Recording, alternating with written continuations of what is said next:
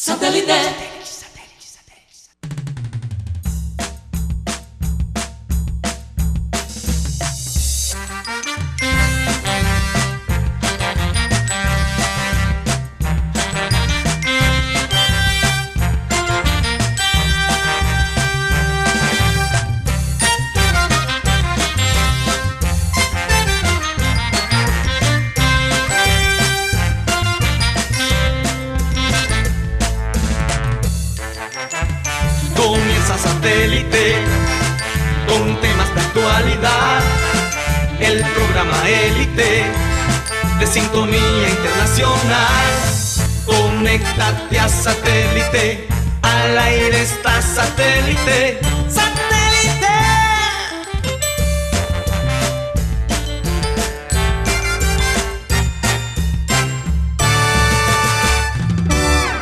Señoras y señores, bienvenidos a Programa Satélite.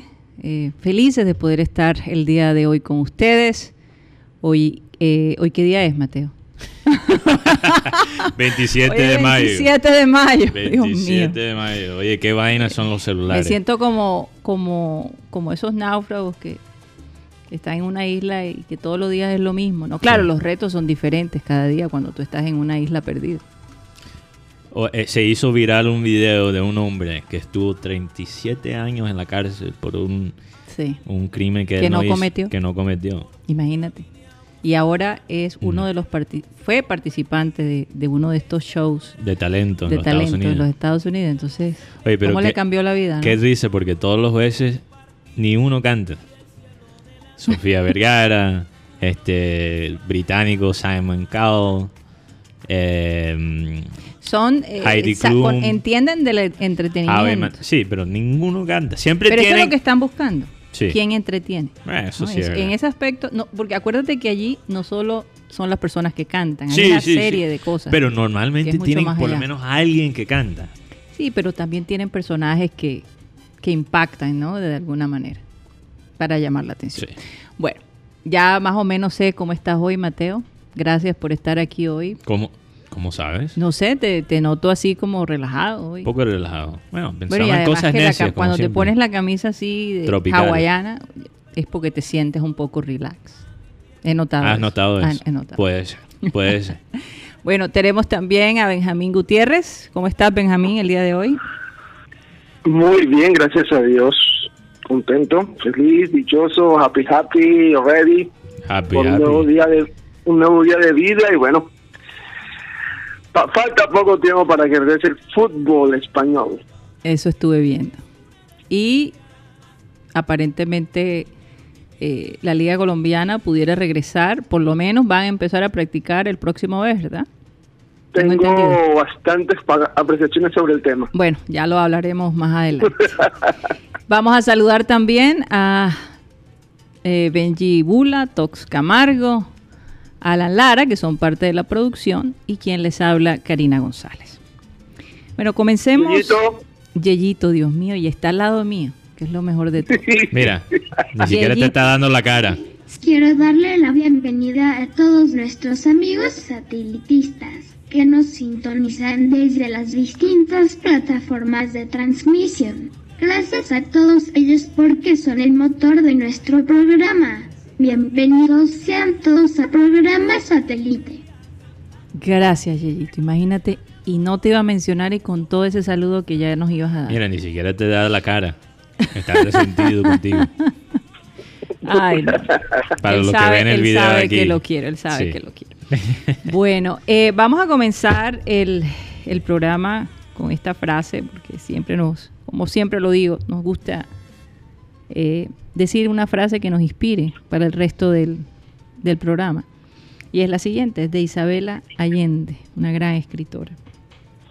Memoria selectiva para recordar lo bueno, prudencia lógica para no arruinar el presente y optimismo desafiante para encarar el futuro.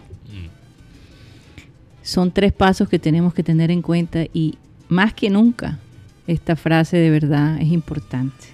Se necesita mucho optimismo, se necesita mucho optimismo eh, porque el regreso a la normalidad, entre comillas, de todos nosotros, no va a ser lo normal de, de años atrás o, de meses atrás. De meses atrás, porque todo esto empezó a cambiar para nosotros, por lo menos aquí en Colombia, eh, a partir de marzo. Quién sabe si antes, porque dicen que en carnavales ya había gente contagiada de, Eso es lo, que dice, lo que dice. Todavía no creo que se ha comprobado. Bueno, de todos modos, eh, y para el mundo, desde noviembre, ¿no? Noviembre, diciembre, enero, y lo veíamos tan lejos, como si no fuera a llegar acá. Todavía recuerdo las frases de algunas personas, eso no va a llegar acá. Olvídate de eso, deja el estrés. y lo que ha pasado, ¿verdad? Entonces, yo creo que por estos días donde todos andamos un poquito sensibles, donde sentimos la prisa de tomar decisiones, hay que usar la prudencia. Hay que definitivamente usar la prudencia. Y acuérdense que ser optimista no es lo mismo que ser delirante. Sí. Y por otro lado, tener también paciencia, mm. porque ninguno de nosotros conocía esto. Ni siquiera nuestros gobernantes o nuestro sistema de salud no tenía la menor idea de que algo, cómo manejar una situación como esta. Yo creo que todos nos vamos a graduar después de, esta experiencia, de cómo enfrentar este tipo de situaciones en un futuro. Y tal vez vamos a exigir al gobierno mucha más determinación y, ser más específicos en cuanto a, nuestra, a nuestra salud en general. Eh, se sigue creando la controversia con lo de las clínicas. Las clínicas dicen que ellos no han roto ningún protocolo, pero básicamente esta es la palabra de estas instituciones contra la palabra de los pacientes. Entonces ahí la verdad podría estar en la mitad. La verdad podría estar en la mitad. Y también hay mucha sensibilidad de parte de los pacientes y hay mucha sensibilidad de parte de estas instituciones. Entonces hay que buscar un punto de encuentro. Y yo creo que un punto de encuentro es ser un poquito claros con las personas, eh, que cuando llegan sin saber orientarlas, todavía no está tan caótica la cosa como para que la gente pierda la paciencia. Aquí los médicos no están viviendo lo que están viviendo la gente en Nueva York, o lo que vivió la, gente en Italia en general, y lo que se está viviendo en muchas ciudades de Estados Unidos, en China, por donde tú lo quieras decir. Brasil, por ejemplo, como nos lo comentó César Villanueva que trabaja sin cesar. Aquí todavía los médicos no han llegado a ese punto, entonces yo creo que hay que, hay que, hay que tener un poquito de paciencia con, los, con la gente que llega y que pide información.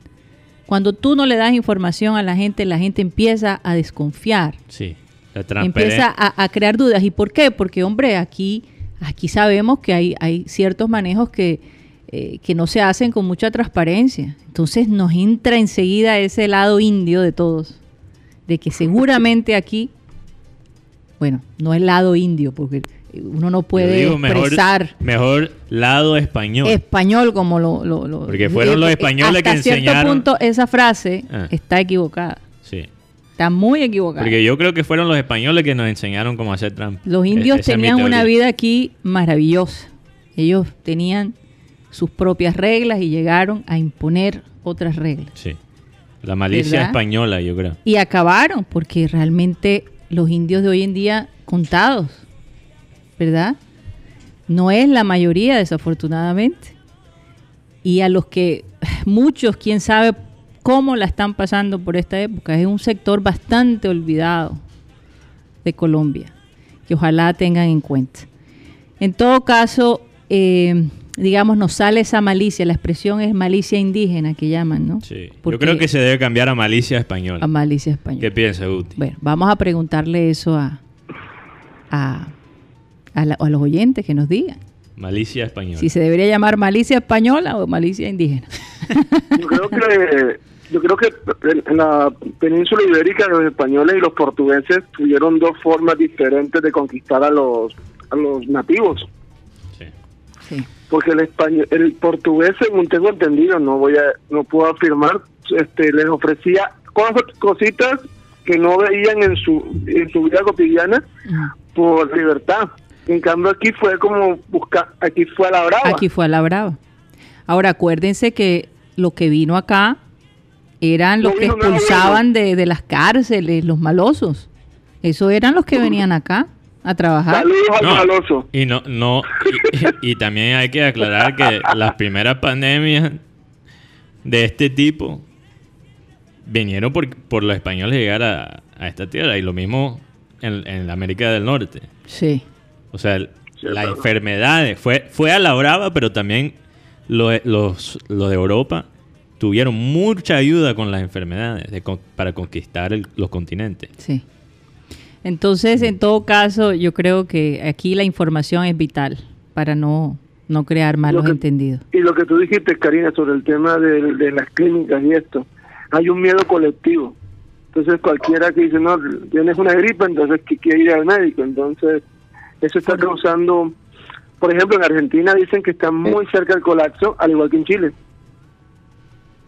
Eh, de verdad, pero pensé que Argentina buena- está, estaba un poco más... Argentina, como se, que como siga como que como siga en este proceso en que iban, por ejemplo, dicen que hubo una fiesta donde un poco de personas quedaron infectadas Ajá. y dicen que si sigue así esto podría colapsar. Hombre, no, no me digas eso. Vamos a darle la tarde, bienvenida Karina. a Cyril Gaydos. ya te ya te íbamos a dar paso allí. ¿Cómo estás? No, es que quería agregar lo que estaba diciendo Guti también. Sí. perdón. Pero Adelante. Me ibas a preguntar algo. No, no, no. Yo sé que tienes una inquietud y me gustaría que la compartieras a propósito del tema que estamos tratando. Sí, es que yo pienso que ese miedo que acaba de escribir Guti es muy importante porque primeramente a mí me parece bien que las autoridades, el ministro de salud del departamento, de aquí del municipio, han aclarado, digamos, eh, que, digamos, eh, el punto de vista quizás un poquito más extremo que están dando en redes sociales, que están pagando prácticamente por, por la muerte de las personas por COVID. Claro, eso es, Eso es. Absurdo. Sí, exacto. pero, Pero- pero, pero, hay otras cosas, es que la jugada normalmente es mucho más sutil. La jugada muchas veces, como ellos dijeron, ellos se paga por lo, el servicio que se cobra, pero cuando la jugada que, que hemos visto donde las clínicas ganan y todo eso es cobrando por un servicio que quizás se puede justificar, pero se, digamos, estiran la justificación y etcétera para poder entonces cobrar un servicio que se, sí, a lo mejor se da el servicio, etcétera. De todos modos, a mí me parece una, una falta de respeto de eh, decir y llamar lo que se ha declarado en redes sociales como todo como noticia falsa, porque ahora hay la costumbre llamar todo noticia falsa para poder, digamos, justificarse o tratar de, de quitar mérito al punto de vista de demás personas. Sí. Y entonces cuando hablamos aquí que hay familiares que han puesto la queja inconformidad y ellos han puesto directamente en redes sociales su queja, su sentimiento, es una cosa, digamos, la autoridad decir, aclarar, digamos, que el punto de vista, cómo el punto de vista que estas personas han vivido puede eh, no ser completamente, digamos, correcto con hechos en ciertos puntos, pero descartar y descalificar lo que han vivido me parece una falta de respeto. Y aquí tenemos que entender que cuando sabemos que ambulancias se pagan la ambulancia por llevar personas a clínicas particulares con algún accidente de auto, por ejemplo, y la gente ha crecido viviendo, viviendo y viendo eso, donde tenemos no tenemos una- un sistema de salud nacional realmente, pero una colección de EPS, que la gente tiene temor, la gente tiene dudas y la gente tiene todo, el derecho de dudar de las personas y tiene que haber la transparencia, entonces decir, y ellos no pueden decir que ellos tienen seguridad que ninguna, ninguna clínica obviamente que está pagando por la muerte de una persona, pero no pueden decir que no hay clínicas que no están facturando por servicios que quizás no eran completamente necesarios sin hacer una audit- auditoría completamente. A lo mejor no los hay, o a lo mejor son muy pocos, pero igual como hemos visto la, transparen- la transparencia de información, es muy importante y ellos deberían entender, estas personas, decir, sabe que de todos modos vamos a investigar las quejas de estos familiares. Vamos, a, investigar sus quejas y lo vamos a investigar y vamos a asegurar, es asegurar que todo se está haciendo de la forma correcta. Y eso beneficia también a los médicos, porque la gran y, y, las personas que trabajan en salud, porque la gran mayoría de personas quieren hacer bien, quieren ayudar a las personas, no están allí para están allí para realmente ayudar la salud, la salud de las personas. Sí, eso es lo que dijimos ayer. Que, realmente un juramento. Eso es lo que dijimos ayer, que la gente que pierde, los que pierden son los doctores.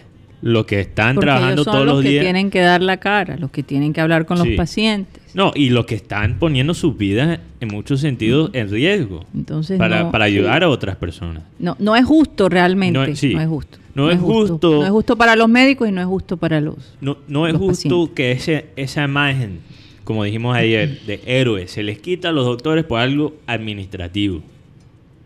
Por el negocio de la salud que hay en este país. Eso no es justo. Pero, pero hay, eh, hay, se corre el riesgo de que la gente, hay gente que no diferencia una cosa de la otra.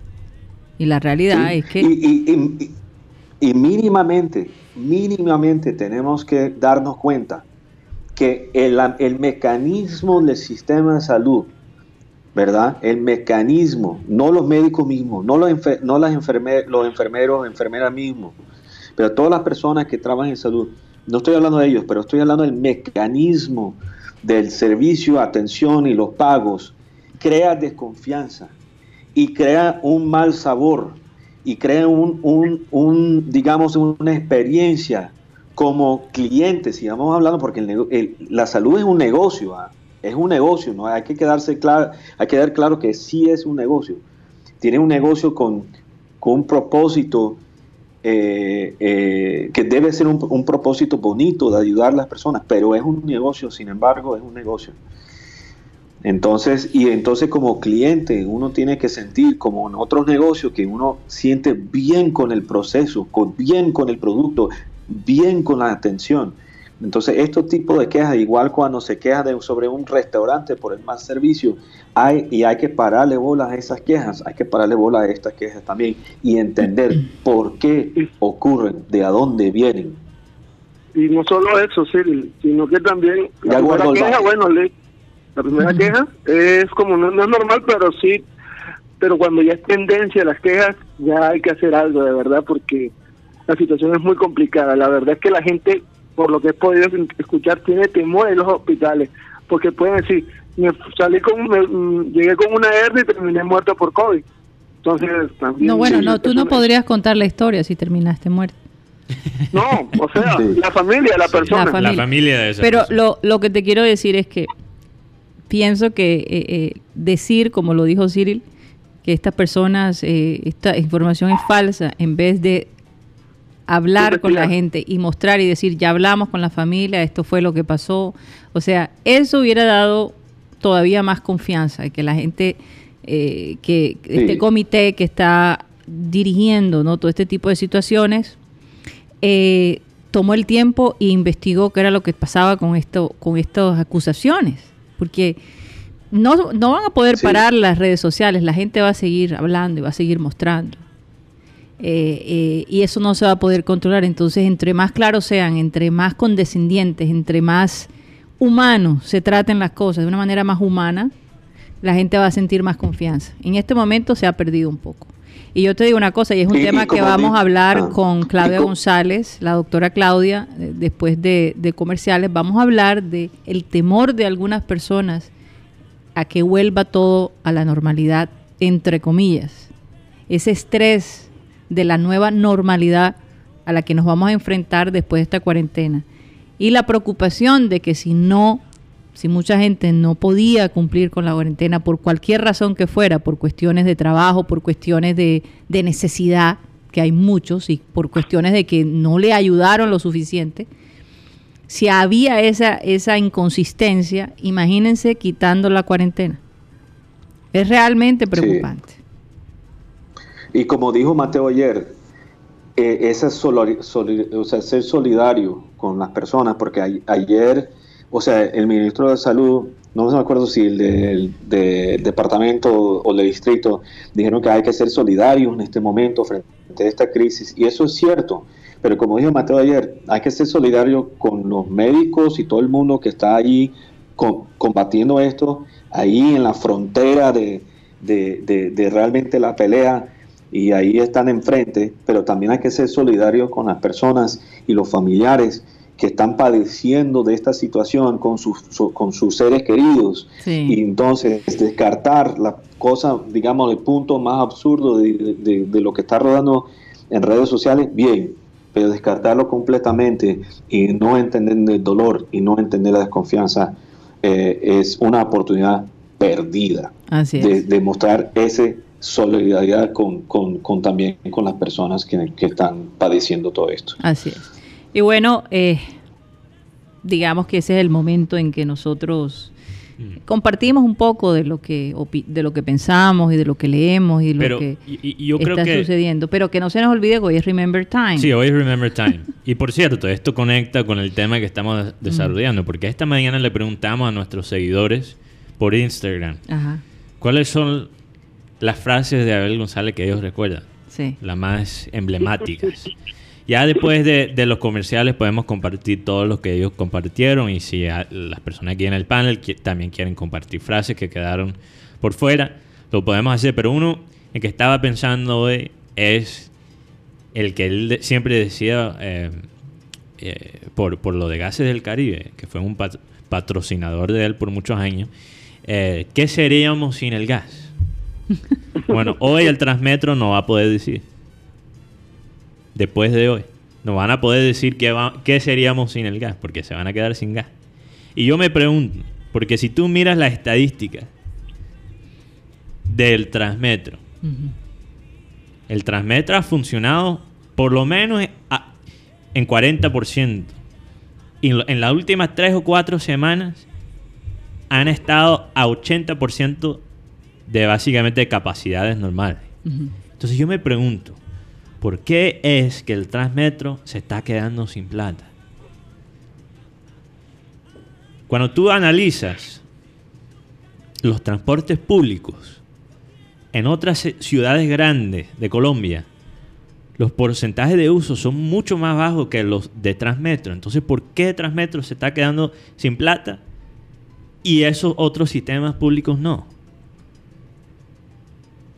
Tiene que ser mal manejo de la plata, ¿no?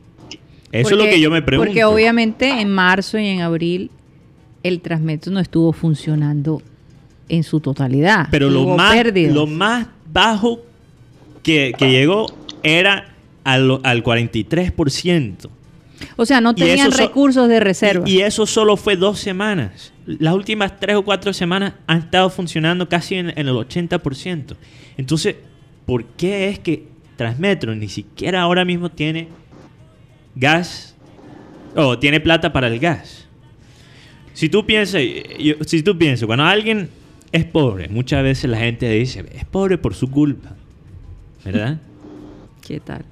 Pero cuando una institución como Transmetro queda sin plata, ahora sí hay ayuda del gobierno nacional. Ah, ellos sí pueden pedirle ayuda a, mí me parece también esto una falta de planificación, porque a pesar que hay ciertos momentos donde el sistema estaba en 80% de, del uso y etcétera, no de una forma regular, ¿verdad? Entonces, esto es lo mismo que está pasando con las pruebas, que ahora sabemos que las pruebas del COVID hay casi, en todo el departamento, hay dos mil y pico de pruebas que han estado esperando realmente procesar por mm. más de 10 días porque por realmente eh, un inconveniente, dicen, en el laboratorio. Bueno, el inconveniente es que realmente hubo mucho más pruebas de lo que esperaban.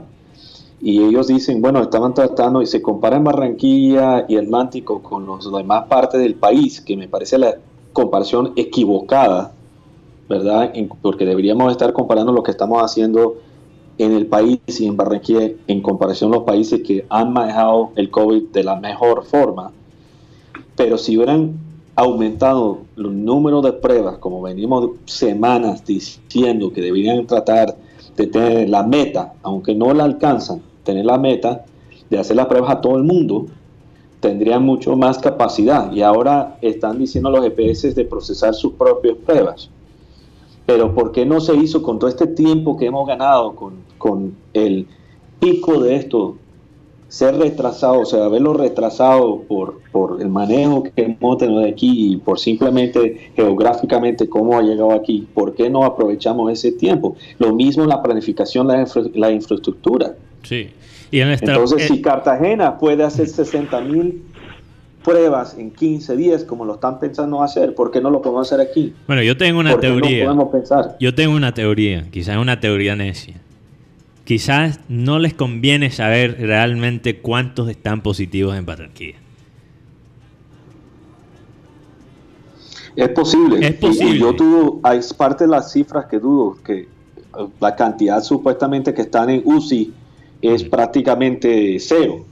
O sea, no es cero, pero es prácticamente es un número tan bajito en comparación a los casos. Y entonces estamos escuchamos que 11 personas murieron de COVID, creo que en los últimos 24 horas. Y entonces la gente fue simplemente estar en la clínica muertos y no pasaron por UCI. que ah, los números para mí no, no, tienen sentido. No suman. No suman. No suman. Y esto del último. No suman, y, especialmente si lo comparas con otros países. O sea, no estoy tratando de simplemente de la nada que no suman. Yo he estado aquí haciendo medidas en comparación de otros países. Eh, para los que están viendo por YouTube, estoy, mira, mostrando el papel donde he estado como haciendo como matemática, estadísticamente mirando y, y tratando de también pensar a lo que yo puedo ver en las estadísticas que podría ser, digamos, el tope para nosotros, que yo pienso que si mantenemos las, las mismas medidas en este momento, nuestro tope, yo creo que sería como el pico, es cuando llegamos a más o menos los 40, entre 40 mil y 60 mil casos, si mantenemos la cuarentena que tenemos en este momento, hmm. ¿verdad? En comparación a otros países. Si no, yo creo que sería por encima de los 100 mil casos. Pero cuando yo comparo mortalidad y casos UCI de los otros países, estadísticamente con lo que tenemos aquí, bueno, que sea un poquito menos que otros países, bien, pero que sea tan abajo el número de UCI, el caso de UCI me parece, me parece sospechoso. Bueno, ahí lo dejamos en el tintero. Eh, lo bueno es que hoy en día la gente no come más de cuento. Hay el internet, mucha gente tiene acceso al Internet. Mucha gente no la tiene, pero tiene alguien que, conoce, que de pronto tiene acceso. Las redes son gratis, las redes son gratis. Eh, eh, lo, bueno. y malo, lo bueno y malo. Ya la gente, ya la gente mm. eh, investiga un poco más, no se traga todo así. y se nota que, la gente que está en casa no tiene nada más que hacer que sacar trapos sucios. Mira lo que pasó con Jimmy Fallon, el comediante. ¿Qué pasó? Que básicamente le sacaron un video de él pintado de, negro, que eso en los Estados Unidos es, aquí es por el carnaval es, medio normal, pero allá en los Estados Unidos que un, que un blanco se pinte de negro es algo súper ofensivo. Súper ofensivo, sí. Entonces los afroamericanos... Eh, eh, Está molesto. Mira, todas estas cosas están saliendo a la Por eso es que digo, esta época la gente, uno tiene que tener mucho que... Él mm. de Jenneres también tuvo su, su problemita allí. Sí, todas estas personas públicas. Nos no estamos dando cuenta qué tan ridículo es ser básicamente no, una celebridad. y todo lo que... Eh, porque les toca estar en sus casas y no tienen toda la digamos, las herramientas que tenían en un estudio. Entonces se ve la diferencia del show muy, muy, es muy grande. Bueno, creo que Yeyito nos va a contar. Yeyito nos va a, a, mandar a comerciales con el Remember Time. Adelante, Yeyito. Tía Cari, estoy muy contento porque por fin llegó el miércoles. Y este día me gusta mucho porque es el día del Remember Time de nuestro amado Abel González Chávez. ¿Qué te parece si lo escuchamos? Por favor, vamos al Remember Time.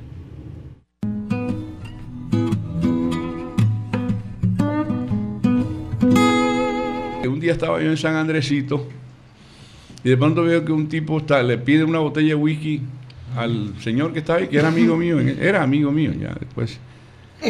Me falció. Bueno, entonces estaba ahí y llegó un man y le dijo, tírame una botella de whisky y tal. Y dice, y el man le dice, mira, esta botella de whisky vale 48 mil barras o algo así, entre 40 y 45 costaba la botella de whisky. pero te voy a invitar a que te lleves este whisky, vale 11 mil. No jodas, dije yo será Orín, porque coño, a 11 mil. Y un día se me presenta un joven aquí y me dice, hombre, yo me llamo fulano de tal, que vengo aquí para ver si usted puede pasar una propaganda que tenemos nosotros. Se trata de un wiki. Y empecé yo con mi campaña. Pónganme la musiquita para que vean ustedes lo que es la vida, lo que es estar atento a, la tendencia, como yo digo.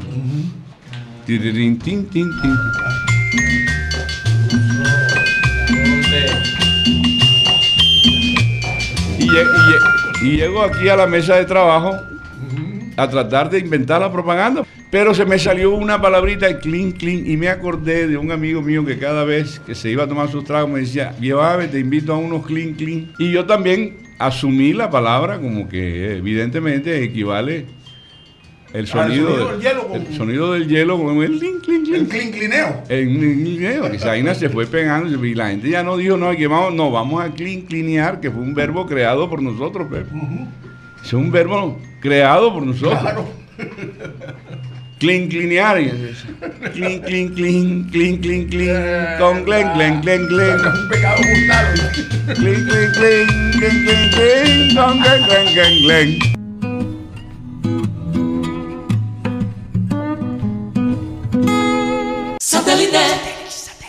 Seguimos en programa satélite, recordándoles que estamos transmitiendo también por sistema cardenal 1010 AM y que nos pueden escribir a través de nuestro WhatsApp 300 716 0034.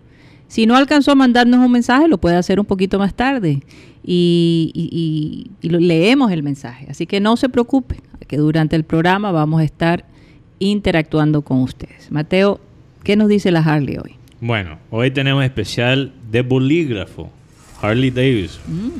El accesorio de oficina perfecto. Imagínate, un bolígrafo hoy en día es bastante útil para las cartas de amor. Aunque las cartas de, amor se tienen que desinfectar. y los cheques también. Bueno, para los que todavía reciben cheques. Sí, exacto. Eh, cada vez menos, ¿no? Cada vez menos. Es un regalo. Sí, guárdame un bolígrafo, guárdame un bolígrafo. ¿Tú quieres un bolígrafo? Yo, por favor. Yo te lo compro, Iván. Es un gran regalo con la caja de regalo negra en la que viene. Perfecto para, mm, para el Día del Padre. Día del Padre.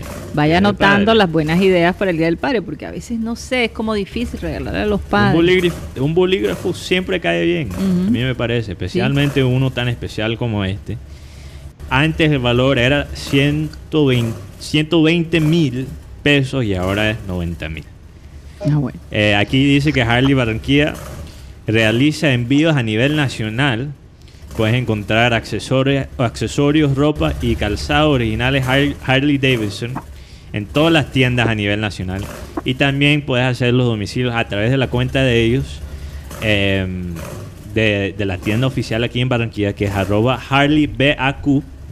Y también puedes contactar a Alejandro Lara, 313-674-9912.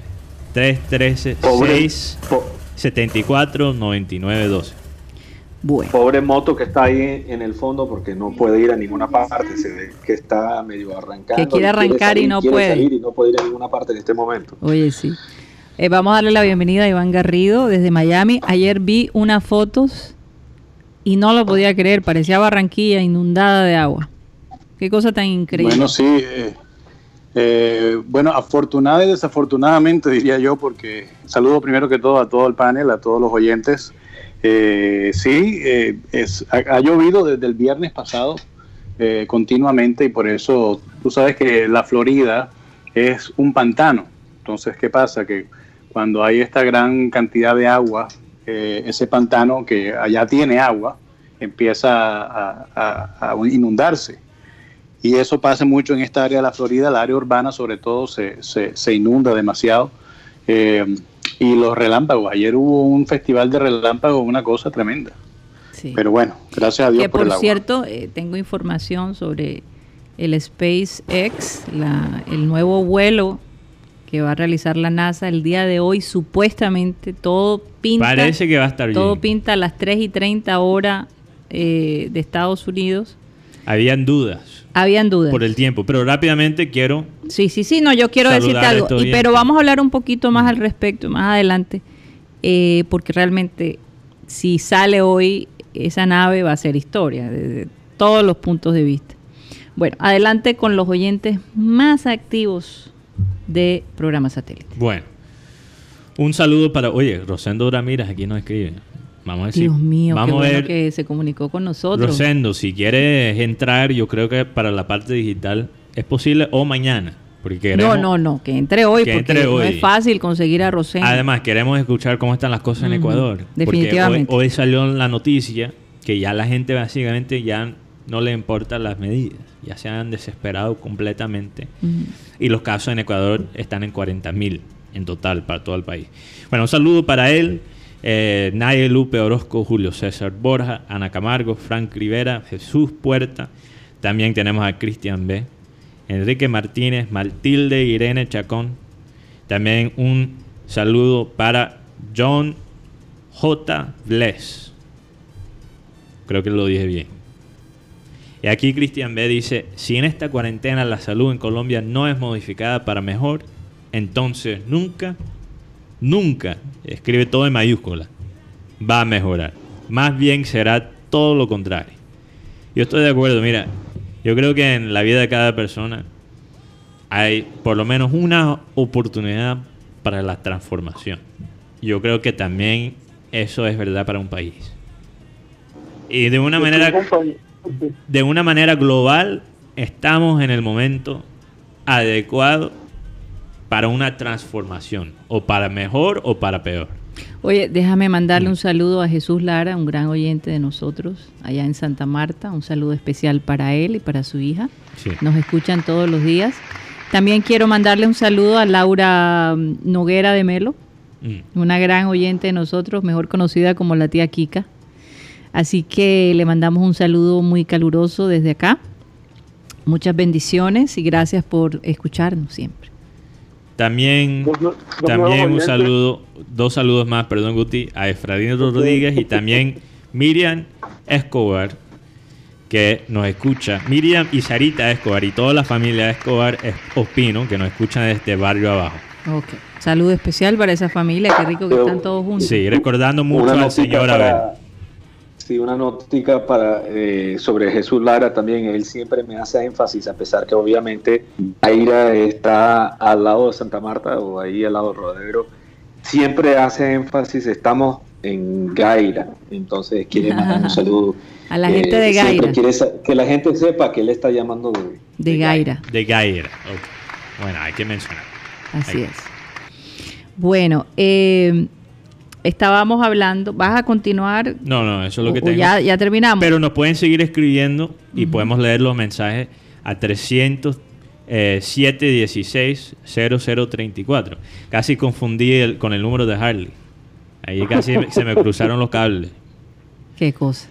Oiga, no se pueden perder ese Remember Time de hoy. Eh, normalmente lo sacamos alrededor de las 5 Cinco y, y y 30 de la tarde, completo, para que puedan disfrutar esas anécdotas de Abel González, que como Apúntale él, bien. ninguno, de verdad, de verdad.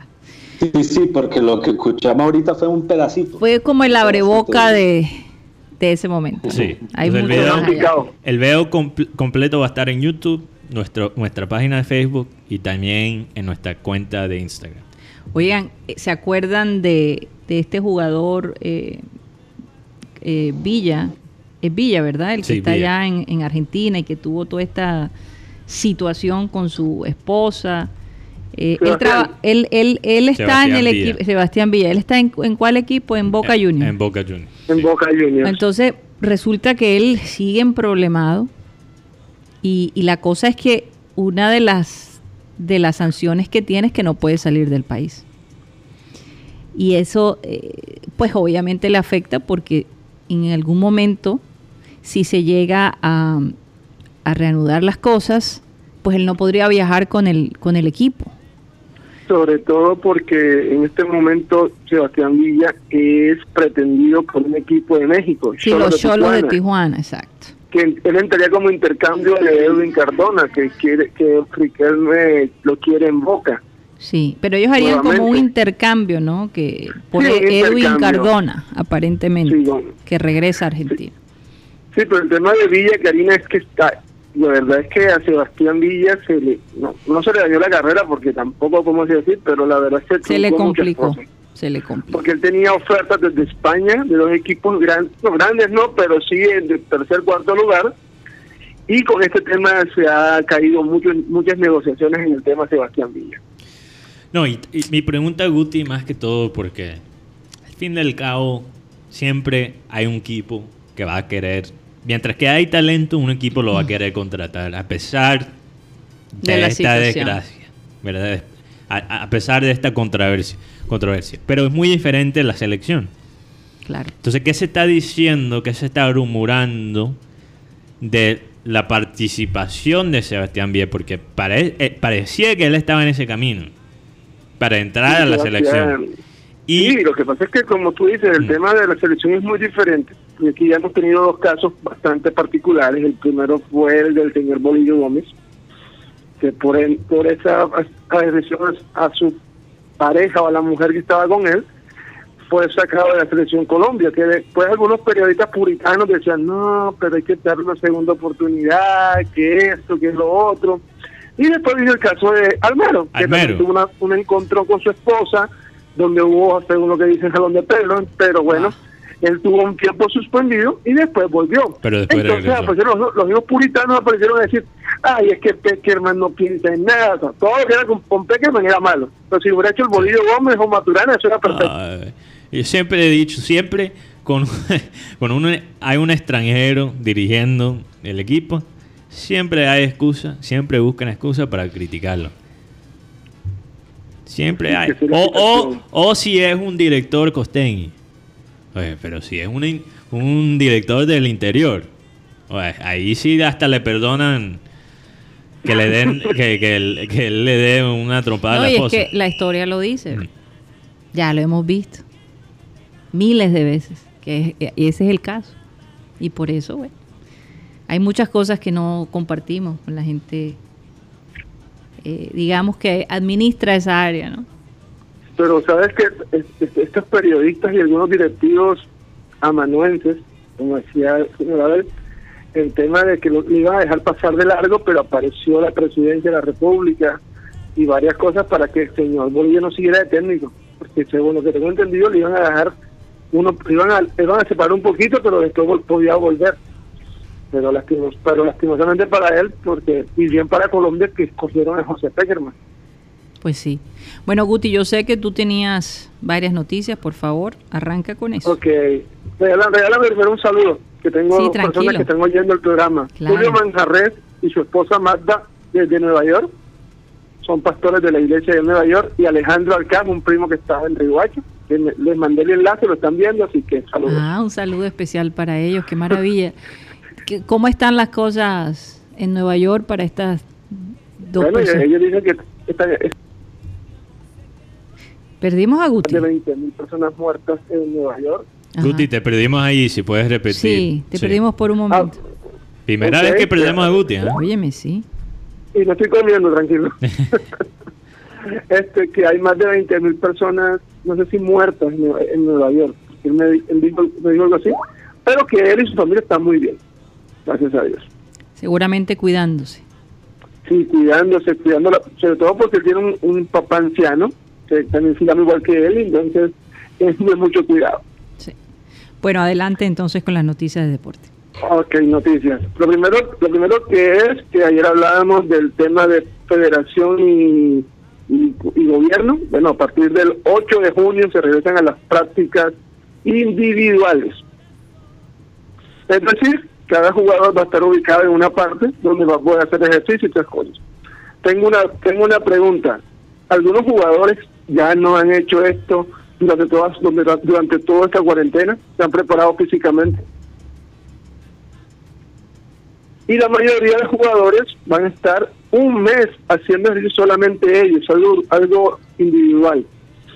En España por lo menos son 10 días, en cambio aquí un mes yo creo que es mucho tiempo para eso. Wow. Y, y esto es probable que la primera una semana de agosto tengamos el comienzo de la Liga Colombiana. Y en septiembre, una noticia muy importante para el fútbol femenino, regresaría la Liga Femenina de Fútbol. Ah, bueno, eso es una buena noticia. Creo que vamos a tener que seguir con la eh, parte de deporte. La doctora Claudia la tenemos acá. Acuérdense que el tiempo de ella es bastante limitado. Sí, sí. Como Entonces- polvo en oro con la doctora Claudia. Como polvo. Gracias, Ahora en polvo. gracias. Doctora Claudia, ¿cómo Eh, eh, estás? co- ¿Qué fue lo que dijo Mateo? ¿Como Como polvo en oro o como oro en polvo? oro en polvo es lo que quise decir, perdón. Ah. se, me, Ah. se me cruzaron los cables. Oro en polvo es lo que Oye, no como polvo en oro. Pienso que el tiempo del lector Claudia es como polvo en oro. Yo sí creo. Como eso. polvo en oro. Como Oh, polvo en oro. Me confundes un poco, pero bueno, Un- ese es un nuevo estilo, ese es un nuevo estilo, ese es un nuevo estilo de Mateo. Gra- gracias. Sí, es, es decir, un, un- Al buen entendedor, pocas palabras. No hay que explicar tanto. No, no, no, es, que- es decir que es oro que está como cubierto en polvo. Entonces a veces Ah. hay que limpiarlo para que entienda que es Ah. oro. Eso es lo que quiero decir. Ah, ah, bueno. En todo caso. Bueno, doctora Claudia, yo mire, quería... hoy día está volteado. Entonces, Sí. Hoy, Yo te eh, conozco, yo te conozco. Bueno, vamos a ponernos serios porque el tema que quiero tratar es bastante trascendental con la doctora Claudia y es que por estos días pues la gente tiene mucha incertidumbre. Esto de que el primero de junio eh, las cosas vuelvan relativamente a la normalidad, como ya lo hemos mencionado, eh, crea mucho estrés para muchas personas porque dicen, bueno, como ya lo mencionamos antes, si en la cuarentena la gente no respetaba las cosas, ¿cómo va a ser cuando ya todo regrese a la supuesta normalidad? Pero no solo eso, es qué va a ser la normalidad para todos nosotros después de esto. ¿Cuál va a ser el nuevo mundo que nos van a entregar? ¿Cómo se van a manejar las cosas? ¿Cómo, eh, cuando, si el futuro era incierto, hace unos meses atrás, ahora es, aún más, ¿verdad? Entonces, ¿qué podría la gente hacer para sentirse un poco mejor y para manejar esta situación eh, de una manera eh, productiva y, y prudente, llamémoslo así, doctora Clave? Sí, Karina, gracias y buenas tardes de nuevo. Lo que sucede es que todo cambio genera ansiedad, genera estrés, porque pues el ser humano le teme a lo desconocido, ¿no? Y por eso mucha gente le teme a la muerte, le teme a las enfermedades, todos le tememos porque es algo que realmente uno desconoce, cómo será el proceso cuando estás dentro de ese proceso. Y eh, ahora tendremos, como tú bien dijiste anteriormente, una nueva normalidad. Eh, las cosas no van a ser iguales en cuanto a que todavía no se ha descubierto una, una vacuna o, una sustancia que neutralice 100% el virus al que nos estamos enfrentando actualmente, ¿no? Y, eh, y todavía incluso el virus se está conociendo, todavía está como que los científicos no están 100% todavía seguros de muchas cosas y para todos es un proceso nuevo. Por lo tanto, lo que nosotros podemos controlar, lo que nosotros podemos manejar, sí, eso nos hace sentir, nos hace dar un poco de seguridad. ¿A qué me refiero? Me refiero, por ejemplo, a precauciones que tú como ser humano puedes tomar eh, teniendo en cuenta pues toda la información que se ha transmitido, la parte importante de no eh, estar en conglomerados, de no estar demasiado cerca de, de, la, de, las personas que nos rodean, en fin. Pero definitivamente poco a poco vamos a ir viendo que, los negocios abren, que los restaurantes comienzan a, funcionar, a recibir personas, quizá con unas reglas diferentes, pero tú también puedes controlar esa parte, porque tú eh, puedes decidir, bueno, ¿qué quiero hacer? ¿Cómo me quiero proteger? Hay unas reglas establecidas por el gobierno, pero ¿cómo puedo yo de pronto adaptarme a eso sin que me sienta yo atemorizado, perjudicado, sin que me sienta de pronto demasiado limitado, ¿verdad? Y yo creo que simplemente usando mucho el sentido común, ¿no? Tú puedes eh, tomar tus precauciones, pero también necesitas volver un poco a, otra vez retomar eh, eh, esa parte de, ver a tus amigos, de, pronto de tomarte un café en un sitio que te gusta.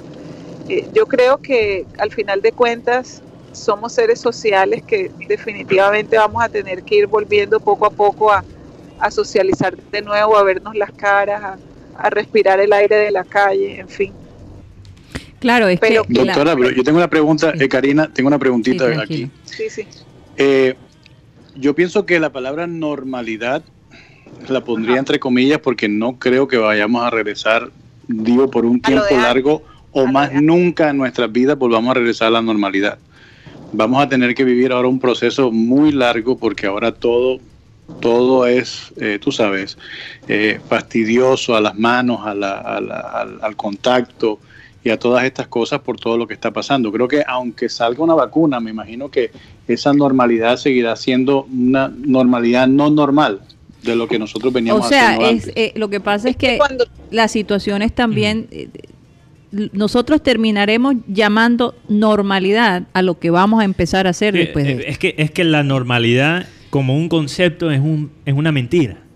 El presente, si tú piensas bien, también el presente como concepto también es una mentira, porque apenas que estamos ya eh, quizás eh, pendientes del presente ya es el pasado. O sea, cada segundo que pase ya es el pasado. Si tú y piensas además, bien. Mateo, que la palabra normalidad Sí. significaría eh, lo que es la norma, o sea, lo que hace el Sí. común de, la- de las personas. Exacto. Entonces, ¿qué va a hacer el común de las personas? Salir con máscaras, eh, estar más pendiente de lavarse las manos, de no tocarse los ojos, la boca, la nariz, en fin, este tipo de cosas que para los momentos en que estamos viviendo hoy en día es y será la normalidad, porque Esa es nuestra nueva la normalidad. gente va a hacer. Exacto. No, y además, mira, si tú- Ahora, si tú salías así, Mm. con todas las máscaras y todas las cosas, hace cinco meses atrás, se burlaban de ti. Pero ya hoy en día, ya hoy en día, sí, eh, ya hoy en día, Incluso, si analizas los comentarios del doctor Fauci en los Estados Unidos, ¿verdad?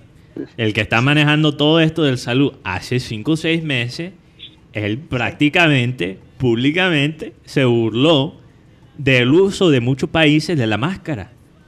En, en Asia, se estaba burlando de los asiáticos por su uso, porque los asiáticos hace mucho tiempo usan la máscara en estas temporadas de enfermedades, de como, gripas y- como el flu y, y la influenza y, y- y las gripas, ¿verdad? De temporada. sí. Pero, pero ahora, Yo- ahora que dijo Fauci, está Todo el mundo con exigiendo que todo el mundo tenga máscara. todo el mundo con Y máscara. Canadá acaba Aquí de producir porque- 10 millones.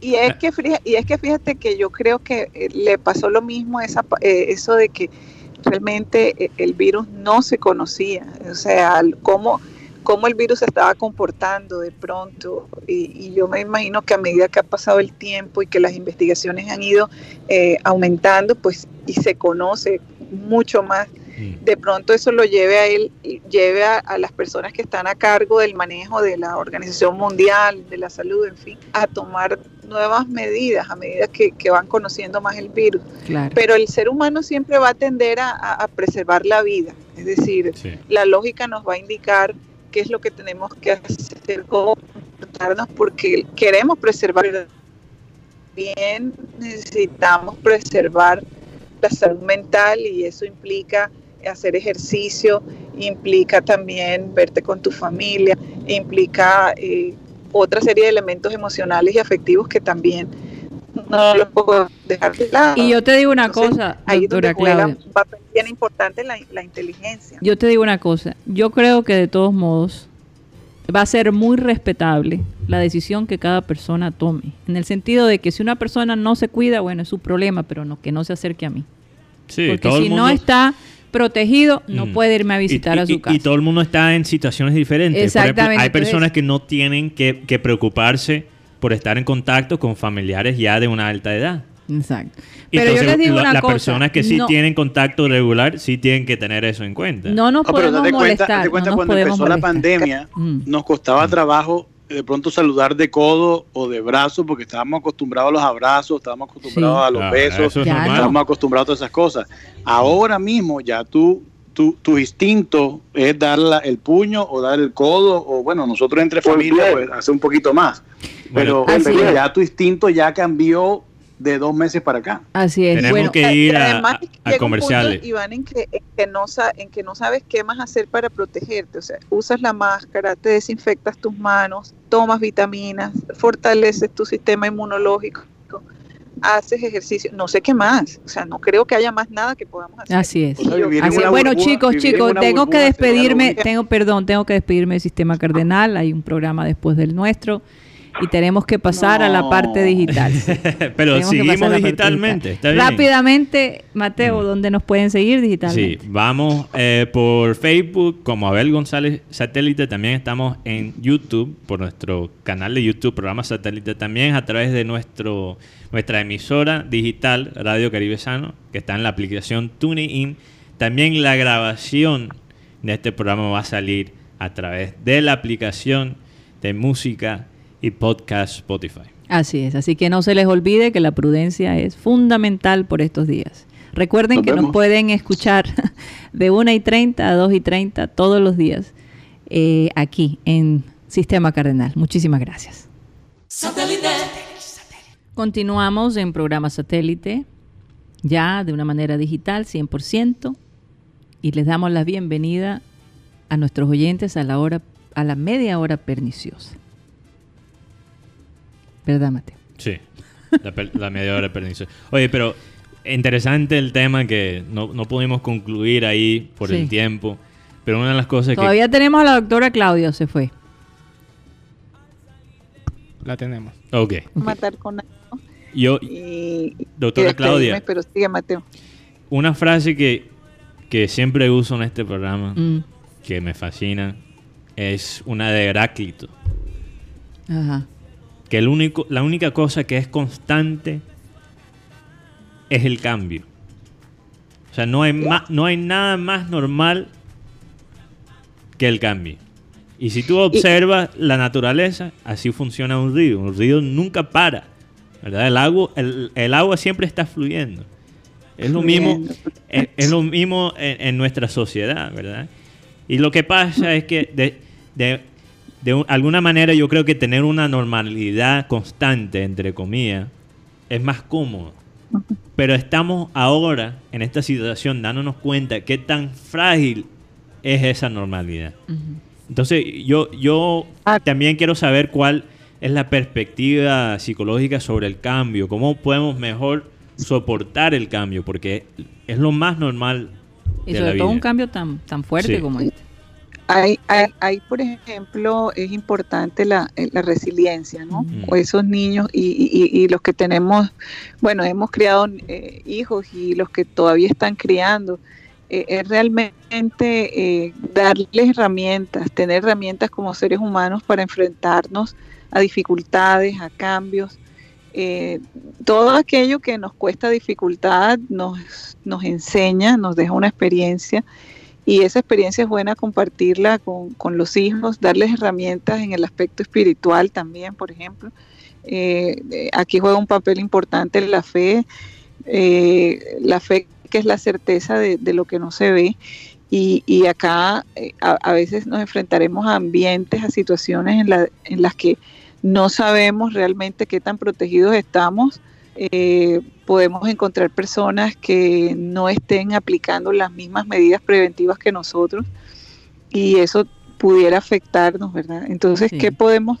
Y cada persona tiene un, sabe eh, eh, en, en qué eh, capacidad mental está, ¿no? Para eh, desear, por ejemplo, estar en un sitio público o más bien prefiere estar en su casa todo el tiempo.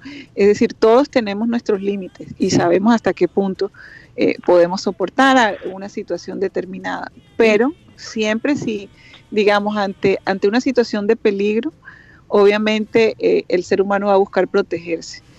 Eh, pero también como protege su salud física, también tiene, también sabe y tiene que proteger su salud mental. Entonces, ¿cómo jugamos con eso? ¿Cómo hacemos para proteger la salud mental y para que no nos sintamos en un momento dado eh, demasiado ansiosos, con ataques de pánico, con mucho miedo? eh, lo que siempre eh, se recomienda en psicología es los miedos hay que enfrentarlos. Hay que enfrentarlos y enfréntalos de la mejor manera que puedas hacerlo, ¿no? Prepárate espiritualmente, prepárate físicamente con las medidas que tienes que tomar, que todo al final de cuentas lo vamos a terminar condicionando, porque el ser humano tiene la capacidad de condicionar eh, muchas actividades, tanto que llega un punto en que te salen automáticas, como por Sí. ejemplo manejar un carro, ¿no? Estamos condicionados Bueno, hay a mucha manejar gente y eso que- lo hacemos casi que Que toma clases y todo y todavía no puede manejar. Hay mucha Hay- gente. también hay gente, hay gente, hay gente que tiene el, el- el costum- la costumbre. eh, Sí. Quizás lo que le sale automáticamente son barbaridades. Porque Wow. hay gente, hay gente cuando están en la situación de la sobrevivencia, ¿verdad? Co- hacen cosas que no tienen sentido. Porque yo me quedé con una frase que dijiste de la autora Claudia que el humano eh, siempre tira a la vida. Sí, a Entonces hay a preservarla. a- preservarla. Y tú dijiste que hay que usar la lógica para preservarla. Pero en, en muchos casos, muchísimo, hay creo que muchísimo más casos de la gente haciendo lo opuesto de eso, ¿verdad? Eh, haciendo barbaridades por- para, para proteger la vida en vez de usar la lógica. Entonces, ¿cómo hay que, cómo podemos di- diferen- diferenciar Ahora- ahí entre... Ahora, fíjate, Mateo, Mm. me acabas de dar una idea, porque realmente a veces, a veces nos toca actuar instintivamente, porque Claro, tienes que preservar la vida saltando de una ventana dos pisos abajo. Es la Claro. única manera que preserves tu vida y, y el- Claro. y en ese momento la el cerebro te, tiene la amígdala que nos impulsa a hacer algo para preservar la vida. Por ejemplo, en un incendio, por decirlo. ¿no? Sí. Exacto, tienes que salir corriendo. Tienes que y- y saltar, tú tienes encuentras, que... o- encuentras que tienes una fuerza que no sabías que la tenías. Las madres que han levantado carros para salvar a un niño, Sí. por ejemplo. y cosas que, que, que uno, uno no tiene, o sea, el ser Mm. humano tiene esa capacidad de, de sobrevivencia. Pero hay gente que tiene la oportunidad de salvarse y su miedo es mucho más fuerte que eso. Sí. O su miedo le, le, le, le causa unas reacciones sin sentido. Sin sentido. La el, ser humano tiene la capacidad de reinventarse en cada momento, Así. De acuerdo a lo que está pasando. Lo único es que tiene que ser más creativo, tiene que buscar, tiene que leer, tiene que, tú sabes, ir un poco más allá de lo que está viendo para poderse reinventar, porque él no se va a reinventar de la nada, así se levantó, se acostó y se levantó reinventado. No, eso no existe. Hay que, hay que entrar un poco más en, en investigar, en buscar, en, en ver si las cosas que me están diciendo son Ujú. verdad y, y- y- y- buscar mi propio beneficio y el beneficio de mi familia. Eh, y eso se hace a demás. través de la búsqueda y el, y el, y el, sabes, el No, entrenamiento incluso propio. es que ya, ya no podemos pensar solo en nosotros mismos. Ya esto es una decisión, porque es que la gente piensa que cuando uno toma una decisión no le va a afectar al resto de las personas. Claro que sí. Sí. Eh, Principalmente a tu, a tu familia. No, y tú Cualquier cosa que no, tú decidas, tú no es eres tan solo. Yo hago lo que lo que yo quiera hacer, nadie, yo soy libre, mi, mi- Eso no es voy a afectar a nadie, Claro que pero, afecta. pero no es cierto. Pero al fin y al cabo, al fin y al cabo, tú tomas decisiones y cada quien tiene que respetarlas. Lo que yo digo es que si yo tomo la decisión de ser supremamente, de manejar mi, mi distanciamiento físico, de tener unas reglas en mi casa, de cómo quiero que la gente que vaya a mi casa eh, vaya, lo voy a hacer. Que no vayan. y, y si no y si no lo y si esas personas no manejan es eh, eh, no se cuidan y no les importa pues entonces Al mismo tiempo, la- lo pero hay que- no hay que ponerse bravo por eso Lo, lo más seguro de lo que yo he leído es presumir que las personas, básicamente en tu edificio, si vives en un apartamento, en tu vecindario, las personas que tú quizás podrías tener contacto, que no están tomando las precauciones, porque es más, es más efectivo básicamente tener... pensarlo así Pensarlo así estar a la defensiva un poquito antes. que, que estar, sí, exacto, completamente ahora, relajado. ahora, cuando ya abran los, los, los centros comerciales y abran eh, las tiendas de ropa, las tiendas de... A todos los que nos gusta salir de compras, eh, definitivamente... y la doctora Claudia se incluye Ya, sí, no, ya yo estuve en el, el mall acá, ya me fui de compras y vi las reglas, cómo, cómo es la entrada. Mm. el máximo de personas que aceptan. Es más, hasta inconscientemente tú, tú ves una persona que se te viene acercando, inmediatamente te alejas. echas eh, atrás. ya, Sí. Ya es una cosa hasta inconsciente Oye, qué que, que estamos haciendo automáticamente. Oye, y es que Doctora, Tenemos- doctora, pero no te aguantaste y te fuiste al mall. no, no pude porque descubrí que descubrí que ya no tengo ropa. No, mentira. No, no. Oye, yo- Pero como- yo quería- como quería está decir encerrado. algo- quería decir Ah. algo cortito aquí. Sí. Eh, eh, algo que me gustó, por ejemplo, de Bruce Lee, es que él decía una cosa, él decía que debemos ser como el agua. como el agua. ¿Cómo así? Como el agua.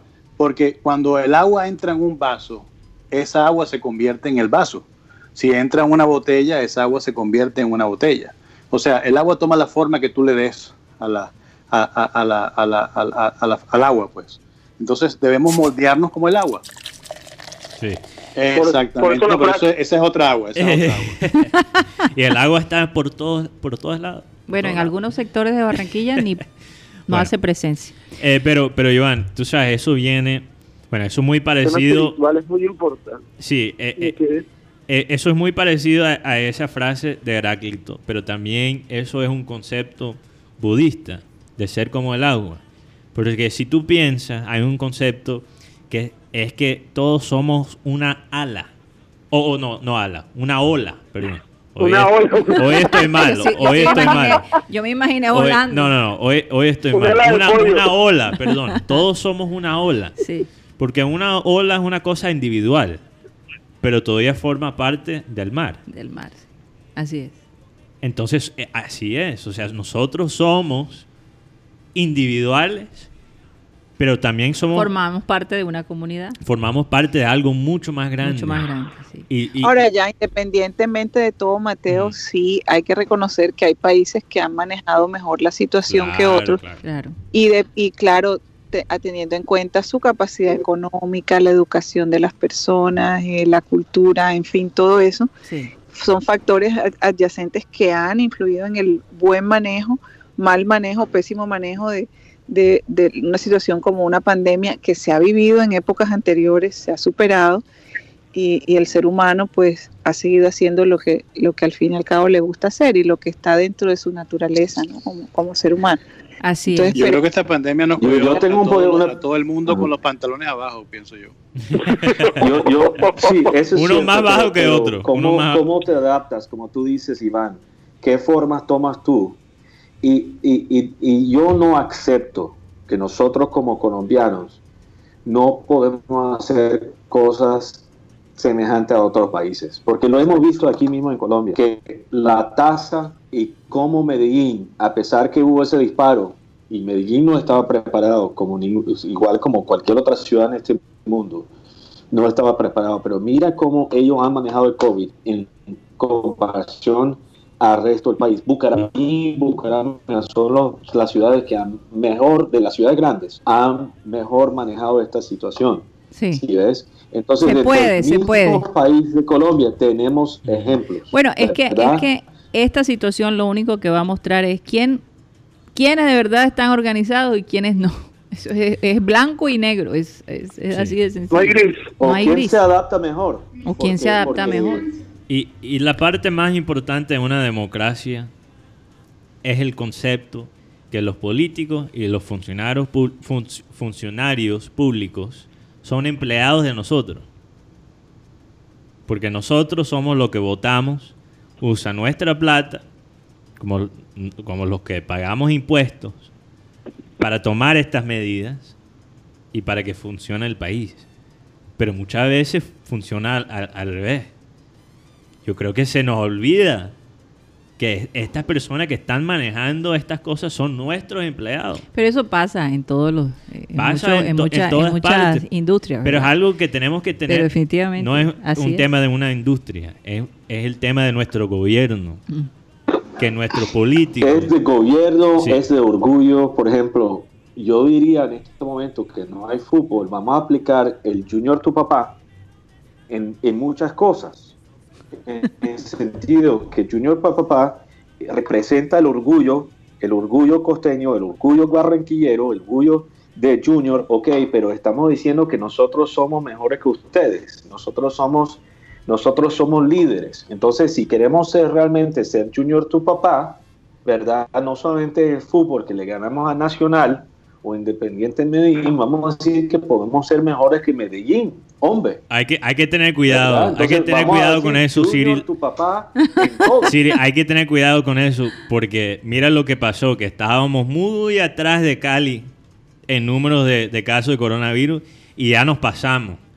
Entonces yo creo que la gente... le estamos ganando a Cali. Le estamos ganando a algo en Cali, entonces yo, eh, yo, creo que... Yo no estoy diciendo, yo no estoy, yo no estoy hablando de la realidad, ah, yo estoy hablando de motivar la gente hacia algo mejor. tú quieres ser mejor y tú quieres que esa frase, Junior, tu papá, aplica realmente, tenemos que ser mejores de los otros, precisamente, tenemos que ser mejores que los otros municipios. Tenemos que... Junior, tu papá y los demás son los equipos de allá del interior. son de la D. es, que, cada persona tiene, cada persona tiene que poner de su parte. Si cada uno de nosotros pone de su parte. Y también, el gobierno, pues eh, provea, ¿no? lo que tiene que ver con con logística, con trabajo, con ayudas, en fin, con, esa parte que no le corre, que no nos, que no lo puede hacer el ciudadano, pero pero pues que también es necesaria, ¿no? Entonces, oigan, hay que eh, tener ese balance. Quiero hacer un cambio de frente porque hoy a las 4 y 30, hora de Colombia, 3 y 30, eh, sale la nave espacial em, de eh, SpaceX, que es el, la empresa fundada por Elon Musk y que definitivamente, digamos, va a poner a este hombre ya él ha hecho historia, pero eh, la historia que se puede contar el día de hoy va a ser algo importantísimo para eh, estos famosos vuelos comerciales que quién sabe cuándo se irán a dar, porque se demoraron por lo menos 10 años en construir y organizar este tipo de naves eh, muy diferente a las naves que ya estábamos acostumbradas a que la NASA lanzaba. Yo les quería preguntar a ustedes, porque yo no sé, yo, yo, me he sentido bastante emocionada, casi como cuando eh, vas a ver por primera vez, eh, digamos, a, tu, como una niña realmente, porque recuerdo en el 86, eh, cuando el mundo entero vio al Challenger despegar y además ante los ojos del mundo, ver cómo esa, esa nave espacial explotó y causó tanto dolor y tanta desilusión. Cada vez que una de estas naves despegaba, para mí era algo, y no sé si le pasan a ustedes y a los oyentes, era algo de mucha emoción, pero también al mismo tiempo de mucho estrés y de mucho nervio, porque yo me imaginaba en esos astronautas allí con esa, con esa presión, con el mundo mirando, ¿verdad? Cuando Realmente los vuelos no eran, eh, digamos, no todos los países estaban tan involucrados como están involucrados el día de hoy. Eh, y ver esto era algo sencillamente maravilloso y, emocionante.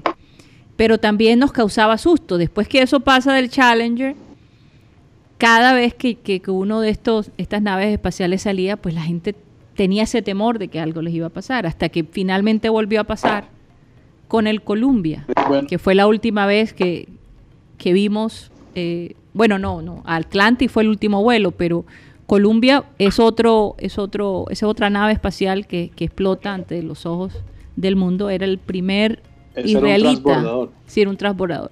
El primer israelita que, viajaba eh, en uno de estos vuelos. Y el del 86 creo que había una profesora que fue lo que impactó tanto, eh, fue que impactó tanto porque le seguíamos, sí, le seguíamos, o sea, hablaban de ella, de su vida. Entonces, eh, es, es, duro, es duro eh, recordar eso. Y, y, hoy en día veo a estos dos hombres que han llevado una rutina estricta, ellos han sido... Bueno, son veteranos son veteranos, pero ellos han manejado aviones supersónicos, ellos tienen la experiencia que ustedes no tienen idea ellos, ellos se catalogan, bueno, se, se llaman el, el, Crew Dragón, o sea, el, equipo del dragón. Así eh, se llama la, por, por Bob, Banker y Doug Harley. Ellos, Así es. Eh, hicieron ese misma, esa misma misión en el 2018, hicieron las pruebas totales y ahora después, dos años después, están al mando de esta nueva misión. De, Pero cuando ellos SpaceX. hicieron esta, e- ellos lograron salir de la órbita. No, no. Solamente fue uno eh, vuelo de reconocimiento, pero no hicieron el, no, no salieron como van a hacer ahora. Ok, ok. Bueno, Eh, ellos van para la Yo pienso estación, que es interesante. ellos van para la estación internacional, se van a quedar allí seis meses aparentemente. Eh, y definitivamente es el comienzo de una nueva era para la NASA.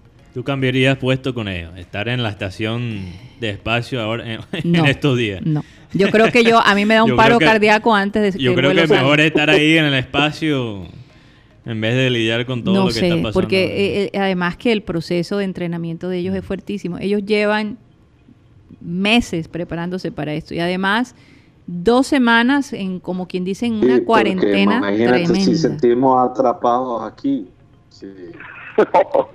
Pero bueno, el, esos son sí. dos años, dos años de, de, de, de intensa formación para poder hacer de intensa ya. formación, pero llevan dos semanas donde los han tenido como una especie de cuarentena, como les explicaba ayer, ellos les han hecho varios exámenes, precisamente porque tienen el temor de que qué tal que les dé COVID allá en, en el espacio. Y Sí. contagien a los otros astronautas que están allá. Eso que ya parece- llevan un Eso ratito. parece una película de terror. Entonces podría volverse una película de terror. Entonces ellos les han hecho por lo menos seis veces la prueba. Para asegurar. para asegurarse. Hoy, por ejemplo, Hurley mostró lo que desayunó. Una, un- un- una carne así bien apetitosa con huevo. Eso fue el desayuno que él pidió para el día de hoy. Él lo puso en su, en su cuenta de Instagram. Y me parece interesante, ¿no? Está mostrando un poco lo que, lo que está pasando en el día de él antes de, de ese gran vuelo. Yo no podría comer esa, ese mismo día. No, yo ¿Te creo que- eso? Acuérdense que ellos nacen Mm. para ese momento.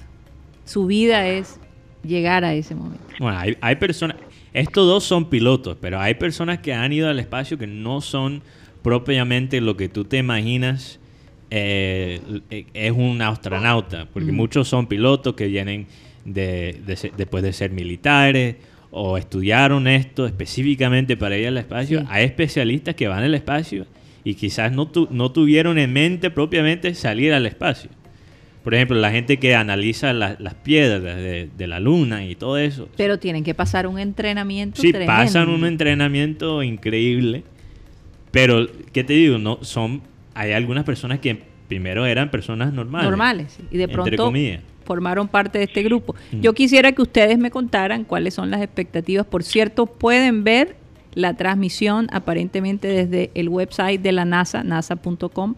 Se puede y las redes sociales también lo van a estar transmitiendo en vivo, YouTube, me imagino que Facebook también.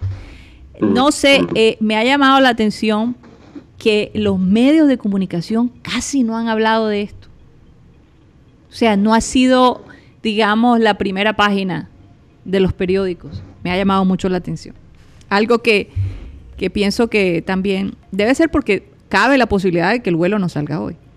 Puede por ser. cuestiones del clima. Yo también, lo que yo he visto es la gente quizás preguntándose por qué está pasando ahora mismo a pesar de todo lo que está ocurriendo en el mundo. Porque Hay- la hay vida parte- continúa, la vida continúa. La vida continúa, Y pero este proyecto eh, Mm. llegó a su fin y ya, ya tiene que... claro, todavía el tiene- costo, el costo es Lo alto. que yo digo es que eso, yo estoy de acuerdo, yo creo que hubiéramos sentido un orgullo muchísimo más grande o quizás una emoción más grande si no estuviéramos en esta situación del COVID.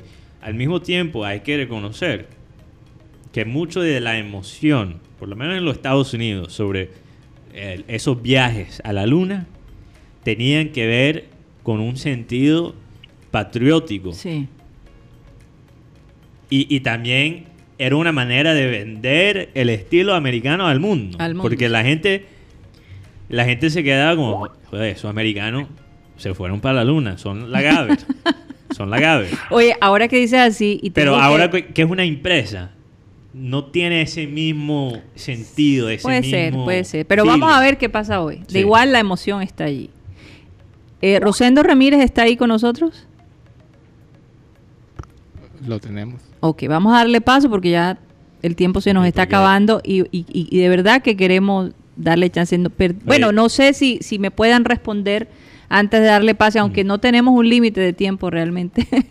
Vamos a darle, eh, cómo se sienten ustedes con esta expectativa? Eh, Iván, Claudia, si está todavía allí, Cyril, Guti, ¿cómo se sienten ustedes eh, con la expectativa de, de este nuevo, esta nueva nave espacial que se dirige al espacio hoy?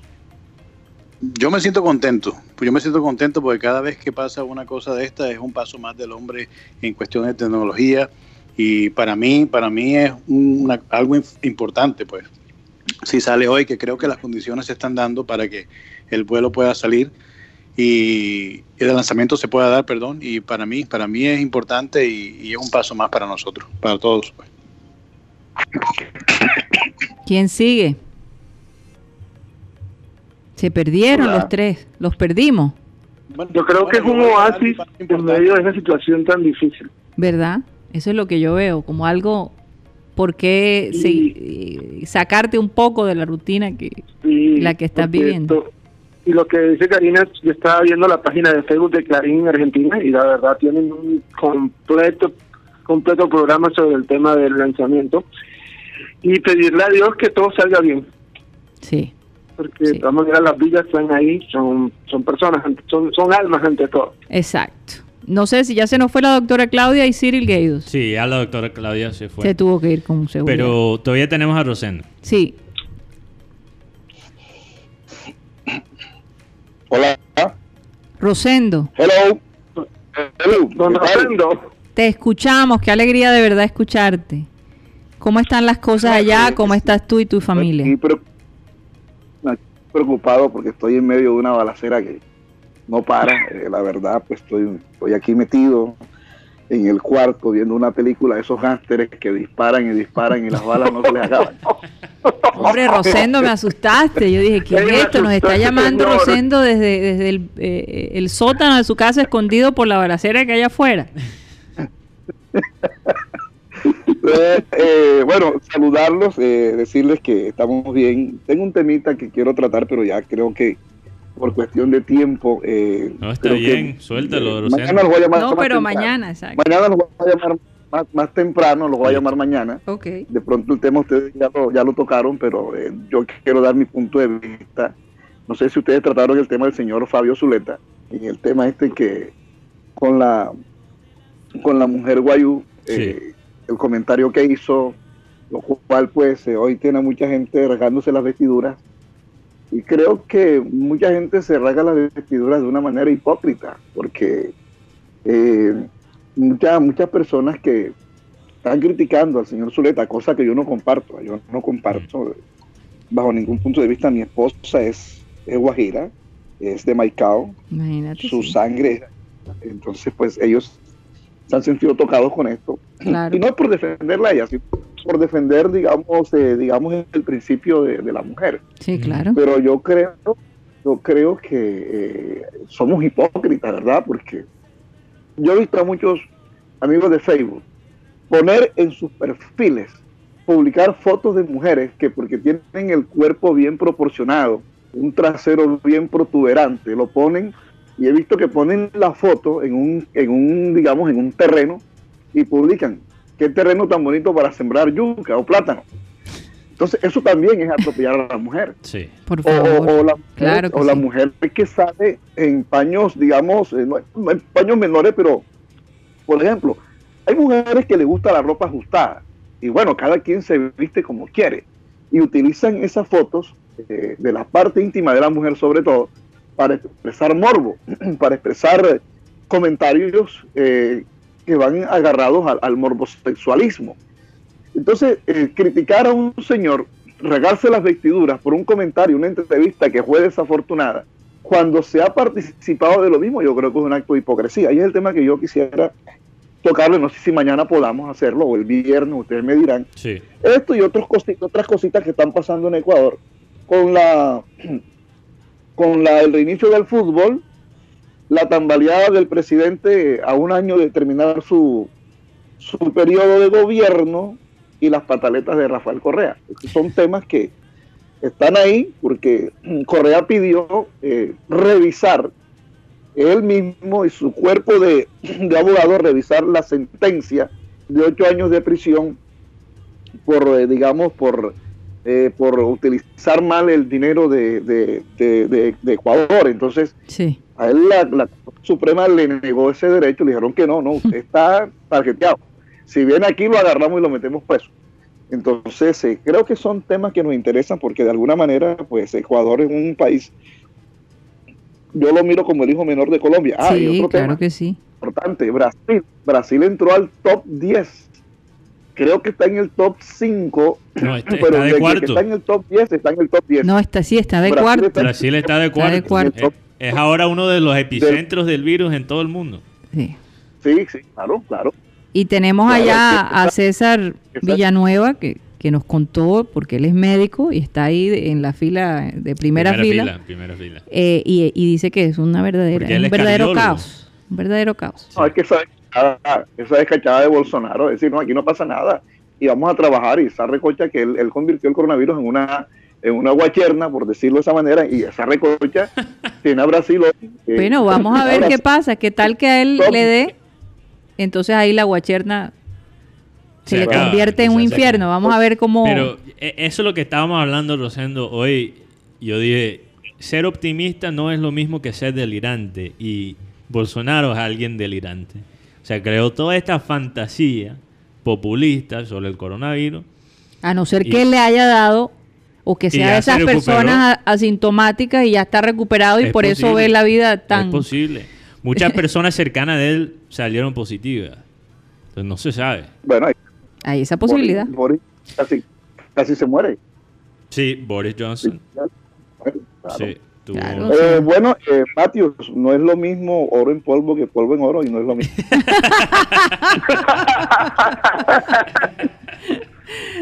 Eso, eso Sí, es ya, verdad. ya, ya, ya me di cuenta. Hoy Matthews tiene el, no sé, la ola y el... Hoy se le gustaron los cables al muchacho, definitivamente. Sí, yo Pero bueno, eso- estoy mal hoy, estoy mal. pasa, eso pasa, eso, eso, ¿sabe cuándo pasa eso? ¿Cuándo? Eso pasa cuando uno está emocionado, demasiado emocionado con lo que está diciendo o con lo que va a decir. Es verdad. Y a veces eh, cuando yo eh, cuando yo comencé mis inicios en la radio, que fui a La Voz de la Patria, Ujú. eh, había- me entré a la cabina y había un aviso, un aviso ahí, decía en, la- en el vidrio arriba, decía, señor locutor, antes de hablar conecte la lengua con el cerebro. y, y- y eso, nos, eso nos enseñó bastante, eso nos enseñó bastante. Oye, Es buena sí. la vaina. También, No es solo y hablar. todavía más difícil para mí que mi primer idioma es inglés. Entonces imagínate. No, a veces, no, pero... a veces estoy pensando en inglés y, y se me salen las cosas un poquito eh, enredadas, pero, pero yo sí. pienso que eh, la personalidad, pues, eh, no es fácil, porque Sí. eh, yo que hablo inglés y a veces he tenido que hablar en público en inglés y me aterroriza hacerlo. Imagínate los- tú sí. hacerlo todos los días. No es fácil. Entonces, Pero ahí voy mejorando. Ahí, ahí se me está conectando más el cerebro con la lengua, creo. Rociendo, que hace quizás seis meses. Bueno, yo, yo propiamente no lo dije por ti, no lo dije recordando una anécdota que a los que estamos en radio muchas veces, muchas veces se nos va, se nos va el, el, el Guayacán. Oye, por favor, sí. Ninguno está ex- exento de En eso. emisora, ¿sí? No, ¿qué ibas a decir? No, que en emisora Atlántico, eh, en aquellos, en aquella temporada, años 80, eh, había un control que él quería ser locutor. El locutor de turno que estaba ahí poniendo discos, Ajá. eh, me dijo, voy al baño un rato y ya regreso. si el disco se acaba, eh, cierras la consola, abres el micrófono y das la hora, nada más, no hagas más nada. Y hunde la cartuchera, porque en ese, momen- en ese tiempo era cartuchera, Sí. para que salgan las cuñas. Listo, y el tipo contento porque iba a hablar por radio. Y el locutor obviamente se fue al baño y el tipo desesperado para que el disco se acabara, quería hablar. Ah, Bueno, el disco terminó y entonces dice el hombre, en emisora Atlántico son la una y 45 minutos.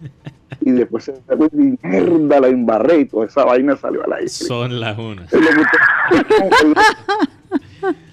con pantalones abajo a cerrar, a cerrar el micrófono porque imagínense, eh, eh, tremenda, tremenda embarrada esa eh, al aire, ¿no? No solamente el decir son la una cuando tenía que decir es la una y 45 minutos y, y, y dar la hora mal y después decir mierda, la embarré La y todo eso. Ah, pero se aire. escuchó Lo dijo también. al aire. Pero imagínate, Rosendo, que ahora ya se puede hacer, no, eh, por ejemplo, pasó el caso de, no recuerdo qué país, Mm. tenían una reunión, creo que era en un colegio, y de, de repente el señor se levantó, una reunión digital, Mm. se levantó Ajá. y se llevó el micrófono, por no cerró el micrófono cuando se fue, era un micrófono inalámbrico y fue al baño. Y entonces había una mujer hablando y de pronto se oye aquello eh, ambientando el, la llamada. Claro. Y llegó un momento en que la mujer que está hablando no pudo contener la risa. Y empieza a reírse y a reírse incontrolablemente. Cuando ese hombre regresa a su puesto, todo el mundo se lo queda mirando y, y encuentra a esta gente riéndose. Él no tenía la menor idea de qué había pasado.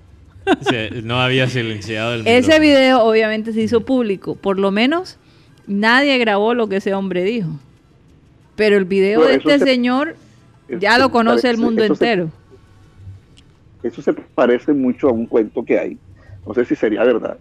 Eh, el piloto, el piloto, eh, ya digo, a que los pilotos no se les, se les entiende muy poco Ajá. cuando hablan. Así es.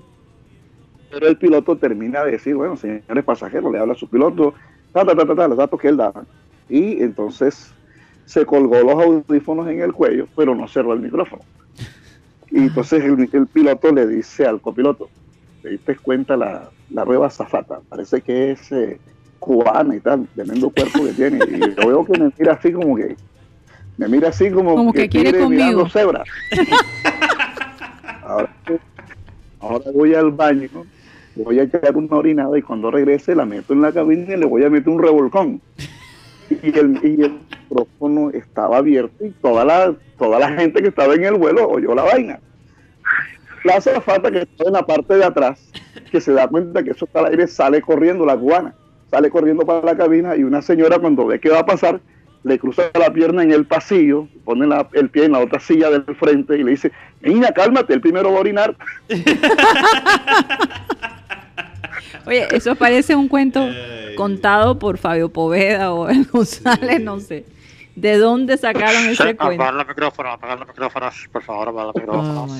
Oye, No, no, pero regresando a, a- a lo de este señor Zulueta, eh, eso es lo teso Ajá. del radio. Yo también me siento mal por él. O sea, como tú dices, no comparto lo, cómo él se expresó de esa cultura. Pero ahora a nivel nacional. A nivel, y además, cinco meses después que pasó. Cinco meses. Porque esas entrevistas ya es Yo, yo lo veo a él muy asustado. Sí. Yo, yo creo que ese hombre debe estar pasando por un momento súper difícil. Yo recuerdo cuando Abel González pasó lo de Teo y de la No, no, no, era de novia Teo. de, de quién era. No, que sí, Ah, Teo le contestó. Le saludó al de Ovelar. de Ovelar y se armó. eh, y y mi, mi padre era una persona, Abel González era una persona que él eh, no se dejaba afectar por esas cosas. Trataba, pero al ver ya Mm. la cosa a nivel nacional y a crear polémica, pues le pudo de alguna manera. Pero, Rosendo, eh, lo que pasó con Adele es un buen ejemplo de lo que tú dices de la hipocresía. hipocresía. Claro. Que, que Es que yo me quiero a eso, al tema de la hipocresía del hombre. Sí, o sea, porque- el hombre, la palabra del Señor dice, tú que juzgas a otro en lo que tú mismo haces, en la misma ley te condena. Entonces, sí. si, si tú haces lo mismo, ¿para qué te vas a poner a criticar? cierto? Mira que, mira que, que un periodista de, de un, o sea, bastante reconocido, no voy a decir su nombre, escribió una carta sobre lo que había dicho Abel en ese entonces, que obviamente no comparto con lo que él expresó en ese momento, que fue bastante controversial. Pero, pero este periodista escribe esta carta y como dos semanas después sale un video de esa persona. no de esa eh, persona, de la esposa de esa persona. Entonces, Y, y, y Abel González ni siquiera lo mencionó. Sí, o sea, eh, eh, me, me da, me da pesar realmente para la gente. Porque qué, qué, qué escándalo sí, pero, en, en un avión, en un vuelo. sí, pero, pero, me da pesar. Me da pesar. Abel tenía algo dentro de su forma de ser. Sí, A veces era un poquito maquiavélico, ¿no? Abel, tremendo. era Él- tremendo, sí. Yo, decía, en un tema- yo hubiera estado con él ahí, yo le decía, a ver, ¿cómo, ¿cómo dices eso? Y mira la reacción que eso ha causado y mira lo que fulano dijo. O sea, él diría, tranquilo, que ahí dura, un, dura un- por lo menos dura un mes sin dormir.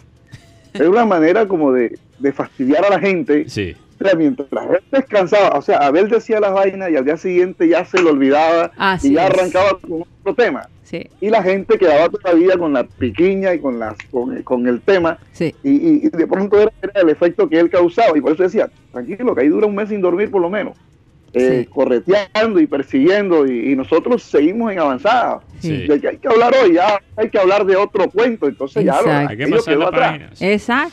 Pero, pero, Pero bueno, este- pero este Rosendo, hombre- me da, me da, Yo no creo que se le va a olvidar Espera. de todos modos lo que... me da vaina con la gente guayú que realmente está tratando de, de quizás tener una conversación importante sobre cómo se habla de la cultura de ellos Mm. y la gente tam- y después teniendo estas estas personas que se están aprovechando de la situación para hacerse ver como Claro, claro. el más puro, Sí. el más puritano. Sí, sí, sí. Esas O son sea, las personas que dan eh, rabia. Porque Pecadores tirándole Ajá, piedras a... quita la validez de lo que está diciendo las personas. El hombre de todos modos ya se excusó. Sí, hace Ya se excusó. No, y ya fue suspendido por sistema Sí, cardenal. sistema cardenal lo suspendió. Va a pagar por lo que Ah, dijo. Hay que tener mucho cuidado. indudablemente. Hay tres cosas que no dan marcha atrás. El león, cuando sale por la presa, eso no se devuelve por nada. Sale y la agarra y la agarra. Esa- eso no da marcha atrás. La flecha disparada, eso no da marcha atrás. Y la palabra pronunciada. Sí. Lo que tú dijiste, ya lo dijiste. Ya lo dijiste. Por- eso, antes de hablar, hay que conectar la lengua con el cerebro. Para después no decir que, verdad, la embarré. No, La yo embarré. no quise decir eso. Yo- lo Oye, yo dijiste, creo que vamos a poner esa ¿Qué vas a frase. hacer? ya. Hay que seguir para adelante. Ya que, ya que vas a hacer. Sí, así no es. te vas a poner a llorar por la leche derramada, ¿verdad? Ya, pues ya, deja la imaginación y deja y, y, y- y avanza. Sí, así es. pero Sí. lo siento, hay algo que me pasa después de cada programa, es que ya acabamos todo. eh, Cuando, siempre tenemos cuando uno ese versículo de, de Abel al final. Y cuando nos sentamos a escribir el título del programa de hoy, se me borra completamente lo que yo dije en esas dos horas. O, lo que, o, o- o los temas que se tocaron. Es, Mira, demás, es que es mucha información. yo, tengo algo que cuando yo a veces, yo he cometido muchas, eh, muchas guayacanes, he metido muchos guayacanes. y, y la verdad, pues, he aprendido en la vida que si la embarraste, peor es corregir. Sigue adelante. Por ejemplo, un hombre, un hombre maltrata a la mujer, le dice cualquier, le contesta, las mujeres son muy frágiles, muy, por eso que siempre ganan. Es muy delicada. La mujer se puede lavar, tender, y, y la mujer, pero lávala y tiende tú para ver lo que te pasa. Eh, eh, eh, no es lo mismo. Entonces, ¿Qué uno comete de eso, una embarrada con la- uno comete una embarrada con su esposa, con su compañera, ¿verdad? Con la mujer con la cual convive. Y comenzar a excusarse, eso a la mujer le indigna más. Yo no sé usted qué, que es mujer, que es, es madre, eh, que es esposa, no, sé si, si lo vea de la misma manera. Pero, yo es que hay que cambiar el, el- la palabra frágil, porque si fuéramos frágiles, las mujeres no podríamos parir. Yo no me lo imagino a los hombres teniendo un bebé y teniendo que pasar nueve meses con un bebé en la barriga. Yo diría que Digamos recuerda, como dice en la Biblia, este, tenemos que, que el hombre tiene que tratar a la mujer de una manera, dice va- brazo, eh, vaso frágil, ¿verdad? Pero, pero es. Sí, porque es que nosotros tenemos ese instinto, ¿verdad? Esa, esa sensibilidad, porque como somos madres tenemos que ser sensibles. Entonces cuando llega el hombre interrumpe de esa manera y después trata de justificar, puede que con muchas razones, pero puede que no, eso nos duele. definitivamente.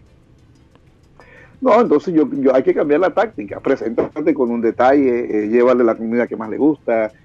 Cambia y no, no diga, mira, yo dije. Yo diría que más bien cambia, cambia las estrategias, pero no necesariamente algo material cambia la perspectiva de la mujer. Para- Sácala, llévala charla. al cine, cómprale A los un ramo de flores. Esa canción a los 15 días, cuando ya la mujer otra vez esté en la salsa con el hombre, le dice, mi amor, ¿te acuerdas de aquella noche? Y yo te pido, o sea, ya el tema, ya la piedra está finita, ya ahí no hay, no hay Bueno, cada quien tiene su estrategia. Esas estrategias funcionan para algunas mujeres, para otras definitivamente no. Ah, bueno, pero es que tampoco podemos... de Imagínese usted con coronavirus, en cuarentena, sin plata, sin sueldo y con rencor en el corazón. Estamos jodidos. Oye, Ya, yo estamos creo que este es un momento para... ¿Por qué yo llamo? ¿Por qué yo les hablo? Porque uno siente la necesidad como que de decir algo aunque yo tengo acá un espacio, ¿verdad? Este es un Sí. espacio acá local, pero a veces siento la necesidad que la gente en Barranquilla eh, entienda que estoy vivo, que estoy sano, que tengo la misma que sí. alegría. No, no hace poquito- Y este es un canal que ustedes me han abierto y por lo cual les agradezco y, y Sí. bueno, pues sé que puedo contar con, con este canal para cuando yo considere salir. Que- 100%. Incluso, 100%. Rosendo, estábamos hablando de ti hace poquito. Nos estábamos preguntando en qué. Hace poquito estábamos hablando de ti. Estábamos preguntándonos, oye, ¿en qué anda Rosendo? Porque estábamos un poco preocupados. Sí. Bueno, hagamos una cosa.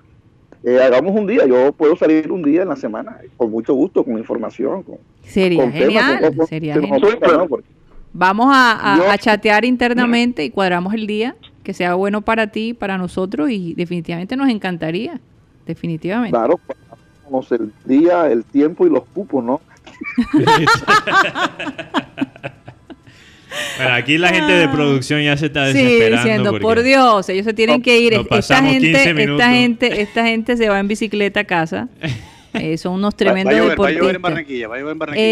Eh, no sé, es posible, Es posible, posible. es posible. Tiene pinta No, como- todavía no, todavía por ahora no. Vamos a hablar. Mañana, mañana voy a preparar algo más, más fuerte, más amplio, para que, y ojalá la gente opine, ¿no?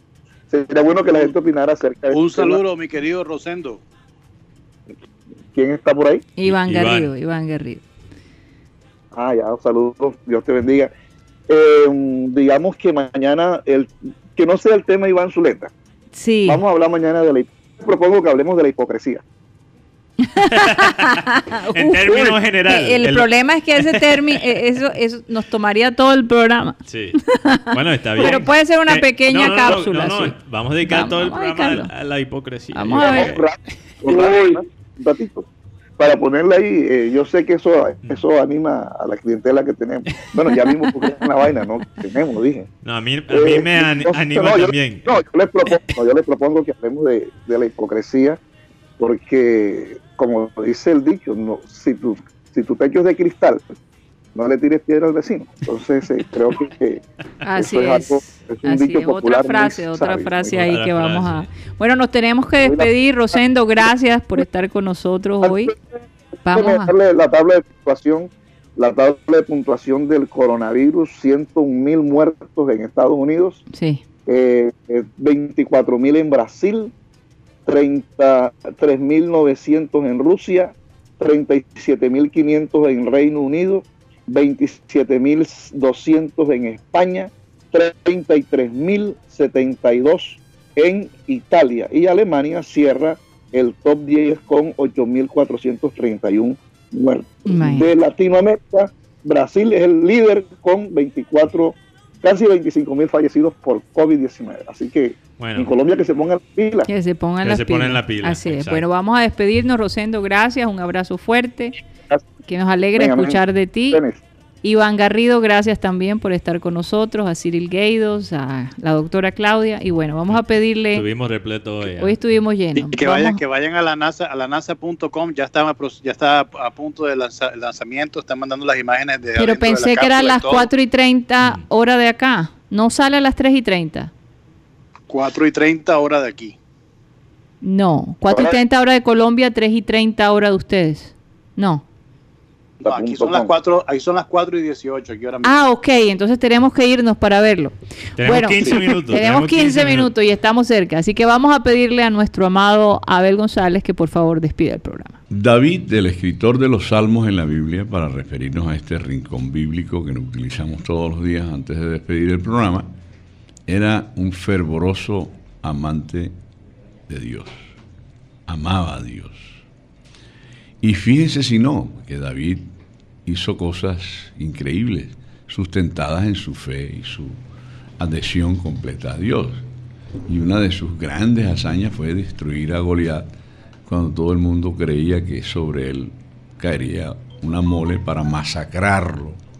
Y sin embargo salió bien librado de ahí. Entonces todo lo que, que, que David escribió sobre Dios era alabarlo, sentir todo el poder y la magnitud del poder de Dios sobre el planeta. Y escribió esto, dice, vengan y vean las obras gloriosas del Señor, dice David en los Salmos. Miren cómo trae destrucción sobre el mundo, o sea, de la misma manera como lleva bendiciones, también observó David, miren cómo trae destrucción sobre el mundo. Sin embargo, Él hace cesar las guerras en toda la tierra, quiebra el arco y rompe la lanza y quema con fuego los escudos. Quédense quietos y sepan que yo soy Dios. Toda nación me honrará, seré honrado en el mundo entero. El Señor de los ejércitos celestiales está entre nosotros. El Dios de Israel es nuestra fortaleza. En un una de esas reflexiones de David y que escribió y dejó para siempre a través de los salmos.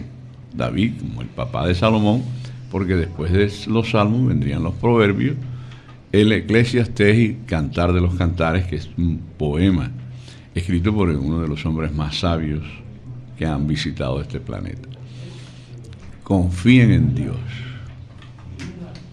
Fíjense en su fortaleza y déjense ayudar. Hay Dios para todos. Señoras y señores, créanmelo, se nos acabó el time.